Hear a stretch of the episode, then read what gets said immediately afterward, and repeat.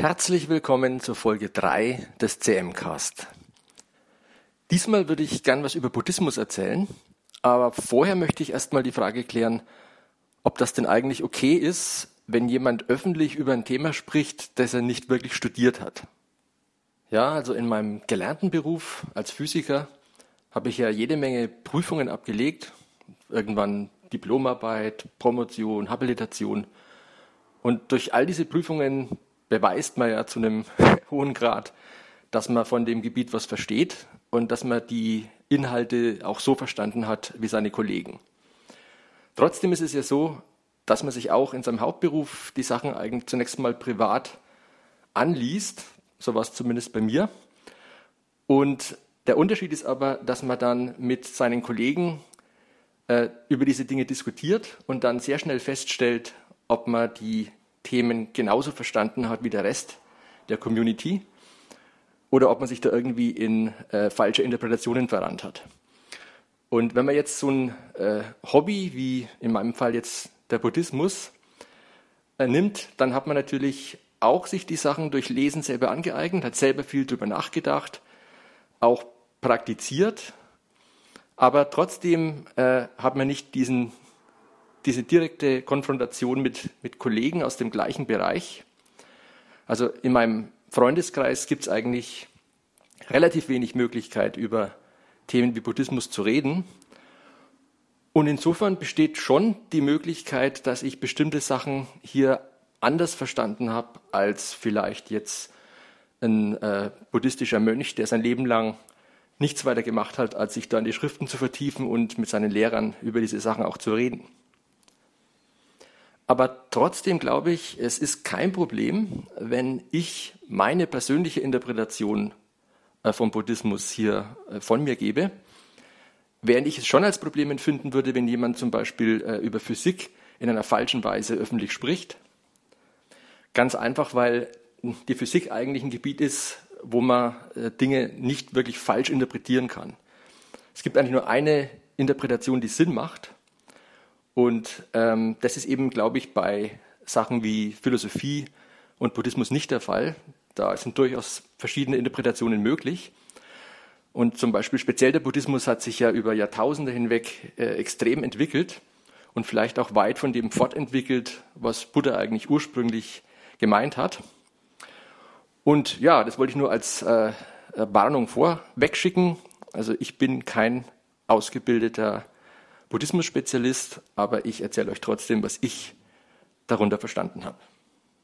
Ehrlich gesagt glaube ich sogar, dass es ein Vorteil sein könnte, dass ich äh, kein Buddhismus-Spezialist, sondern eher ein Buddhismus-Anfänger bin, der sich selber noch äh, versucht, in die Sachen reinzudenken, weil auf die Weise kann ich euch auch über meine ganzen Zweifel berichten, die ich beim Verständnis von bestimmten Aussagen im Buddhismus habe. Ja, das ist anders als jetzt in den vielen ja, buddhistischen Podcasts, die ich so äh, abonniert habe, wo oft äh, Autoren von neu erschienenen Büchern eingeladen werden. Und äh, wenn dann natürlich irgendwelche Fragen kommen, haben diese Leute eine, meistens zumindest eine äh, sehr ausgewogene und ausgefeilte Meinung. Und das ist bei mir sicher nicht so. Ich habe äh, in vielen Punkten bin ich noch offen und bin mir nicht darüber im Klaren, wie ich die Aussagen so verstehen kann, dass die für mich persönlich Sinn machen. Während ich bei anderen Aussagen wieder ganz stark fühle, dass die für mich persönlich zutreffen und mein Leben auch bereichern. Gut, worüber ich diesmal äh, als Einstieg reden wollte, sind die vier edlen Wahrheiten, wie so schön heißt. Diese vier Wahrheiten kommen ja schon in der allerersten Lehrrede des Buddha vor und werden deshalb halt auch als, als Grundlage der buddhistischen Lehre betrachtet. Ja, das zentrale Wort oder der zentrale Begriff, der in diesen vier Wahrheiten äh, vorkommt, ist Dukkha, was im Deutschen oft mit Leiden übersetzt wird.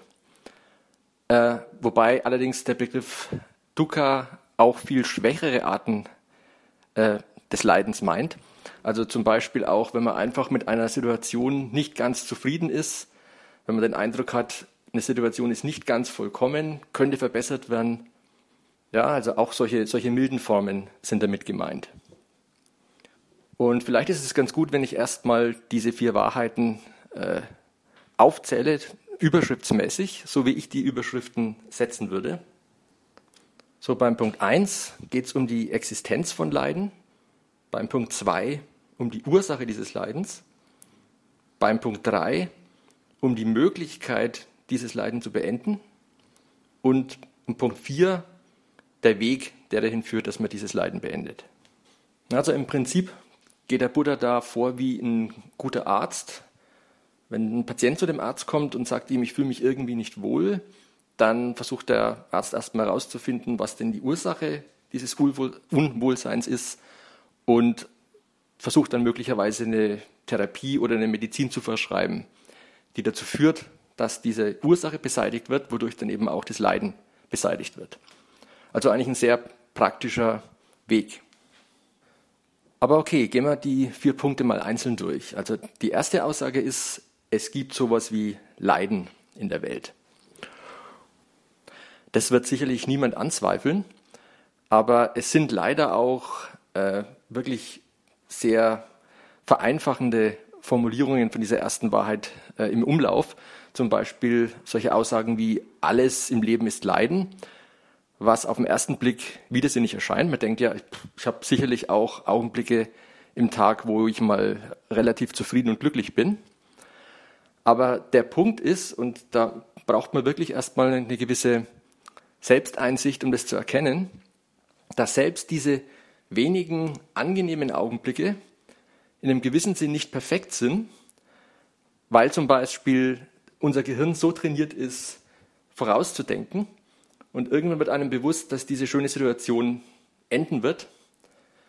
Und man versucht, was dagegen zu machen. Man versucht, die Situation länger aufrechtzuerhalten, als das vielleicht äh, natürlicherweise wäre. Oder unser Gehirn hat auch andere von der Evolution äh, herangezüchtete Charakterzüge, nämlich zum Beispiel, äh, was man so auch als hedonistische Adaption bezeichnet dass wenn man sich lange was gewünscht hat und irgendwann dieses äh, dann in Erfüllung geht und man lebt eine Zeit lang recht zufrieden damit, dann passt sich sozusagen unsere Nulllinie der Zufriedenheit an die neue Situation an und man fängt wieder an, nach mehr zu gieren. Und die Situation kennt jeder, der irgendwann mal zum Beispiel äh, vom Studentenstatus in den Angestelltenstatus übergeht und plötzlich mehr Geld zur Verfügung hat. Äh, es geht unglaublich schnell, dass man sich an diesen neuen Luxus anpasst. Und während man vorher halt auch mit wenig ausgekommen ist, braucht man plötzlich dieses, äh, äh, diese Luxusartikel von früher sind, werden zur Selbstverständlichkeit und man sucht sich darüber hinaus noch teurere, noch aufwendigere Hobbys beispielsweise. Also ich glaube, das kennt auch jeder von sich selber. Und insofern muss man natürlich schon zugeben, dass äh, jede Situation im Leben, auch wenn sie kurzzeitig perfekt erscheint, äh, dazu verdammt ist, nach kurzer Zeit wieder ins, äh, in die Unzufriedenheit überzugehen. Aber natürlich gibt es nicht nur diese, diese sanfte Version der Unzufriedenheit, sondern es gibt selbstverständlich auch handfestes Leiden. Jeder von uns wird irgendwann alt, krank, verliert seinen Job, verliert Freunde, Beziehungen und so weiter. Das heißt, das sind auch eigentlich unvermeidliche Bestandteile von einem normalen menschlichen Leben. Ich möchte hier an der Stelle noch einen Punkt machen, der mir wichtig ist. Und zwar, ähm, wie, wie wirkt denn das eigentlich auf jemanden, dass die, die Kernaussage einer, äh, ja, ich möchte es nicht Weltreligion nennen, aber davon ausgeht, dass das Leiden sozusagen der zentrale Begriff ist. Das wirkt ja zunächst mal äh, vielleicht abstoßend. Aber wenn man sich recht überlegt, äh, Leiden ist etwas, was nur empfunden werden kann von bewussten Lebewesen. Also wir brauchen Bewusstsein, um Leiden empfinden zu können. Und wenn wir uns vorstellen würden, äh, das ganze Universum besteht wirklich nur aus Elementarteilchen und selbst die ganzen Lebewesen inklusive äh, Menschen sind eigentlich nur Ansammlungen von Elementarteilchen, die gemäß ihrer natürlichen Gesetze äh, irgendwelche Dinge machen, aber kein Innenleben haben, keine Gefühle haben, keine Emotionen haben, keine Qualia empfinden können. In so einer Welt wird es auch kein Leiden geben. Das heißt, diese, diese Zombie-Lebewesen könnten sich gegenseitig die schlimmsten Sachen antun. Es wäre vollkommen belanglos, weil eben keine echte Empfindung dabei ist. Und insofern würde ich wirklich argumentieren, dass ähm, die, Empfind die, die, die Tatsache, dass es eben Bewusstsein gibt im Universum, bedeutet, dass die Aufhebung von Leiden eigentlich wirklich die zentralste Sache ist, der man sich überhaupt widmen kann. Weil ganz platt ausgedrückt, jedes bewusste Lebewesen will glücklich sein, in Anführungszeichen, will zumindest kein extremes Leid empfinden.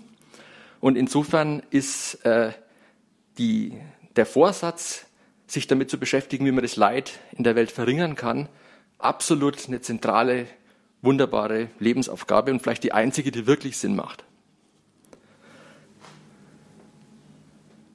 Also ihr seht, die, die erste Wahrheit, die Existenz und die, sagen wir mal, die Bedeutsamkeit von Leiden äh, unterschreibe ich vollkommen.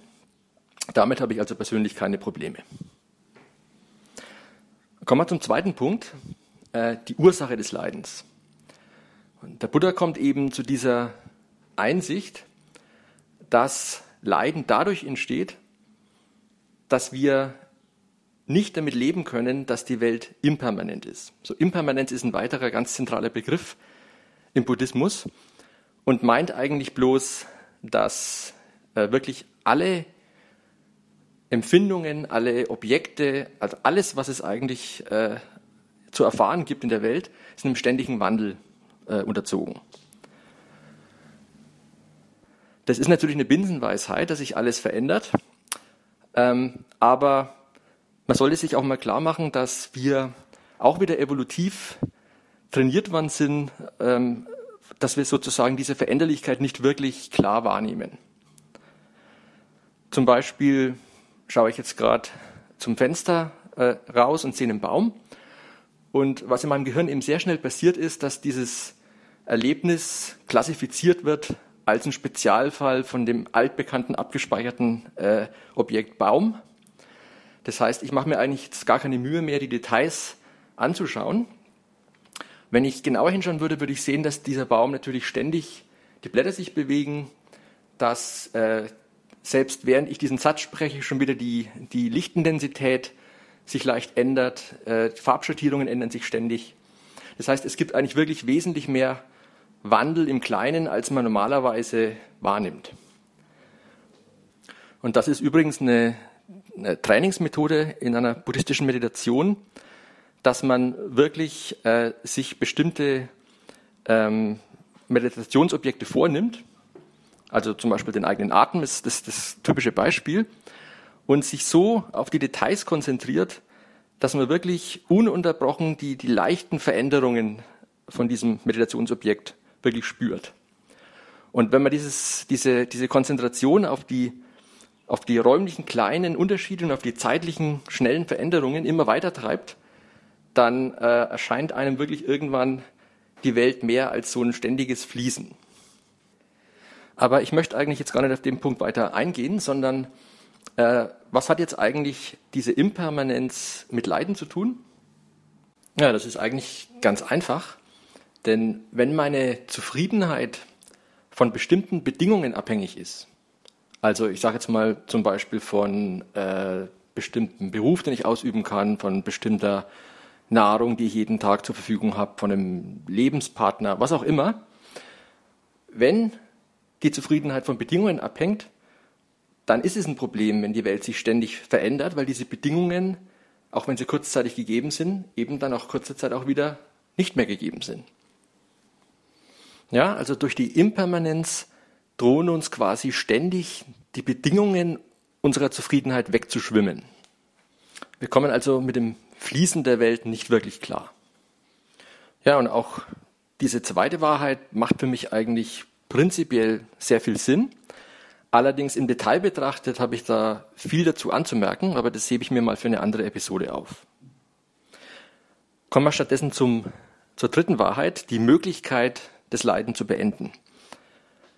Zunächst mal muss man ganz klar sehen, wenn unsere Zufriedenheit von bestimmten Bedingungen abhängig ist und diese Bedingungen aber impermanent sind und ständig wieder sich auflösen, dann wird es niemals möglich sein, eine irgendwie dauerhafte Zufriedenheit zu erreichen, indem man einfach nur in der Welt irgendwelche Bedingungen manipuliert. Weil man kann manipulieren, was man will.